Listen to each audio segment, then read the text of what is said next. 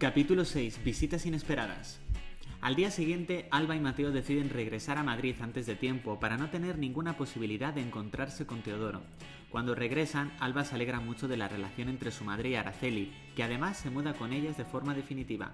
Mateo decide prepararle una cena romántica a Alba para compensarle el día de menos que han estado en la playa. Por la tarde, Alba acude al trabajo y se encuentra con Alberto, que quiere saber qué tal le va. Los dos se toman un café como amigos y cada uno continúa con su vida. Alba está encantada de haber finiquitado su relación con Alberto, ya que con Mateo se encuentra perfecto. Por la noche, Alba y Mateo salen a cenar y esta no deja de recibir llamadas de Teodoro, por lo que comienza a pensarse seriamente hasta en cambiar de número. Al día siguiente, Berta recibe la visita de Rebeca después de tanto tiempo. Rebeca se ha enterado de que Antonio le va a pedir el divorcio y quiere ayudarla en todo lo que pueda.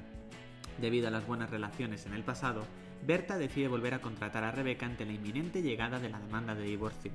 Alba se cambia el número para dejar de recibir llamadas de Teodoro, pero cuando va a trabajar se encuentra con Teodoro en la puerta. Alba le dice que no tiene nada que hablar con él y le promete llamar a la policía si no le dejan paz. Mateo se entera de la visita de Teodoro y comienza a enfadarse seriamente. Por la tarde, Berta recibe en su casa la visita de Antonio con su abogado. Los dos intentan llegar a un acuerdo. Antonio le cede todo, pero quiere recuperar todo el accionario de Mariscos Recio. Berta se niega y Antonio la amenaza con los juzgados.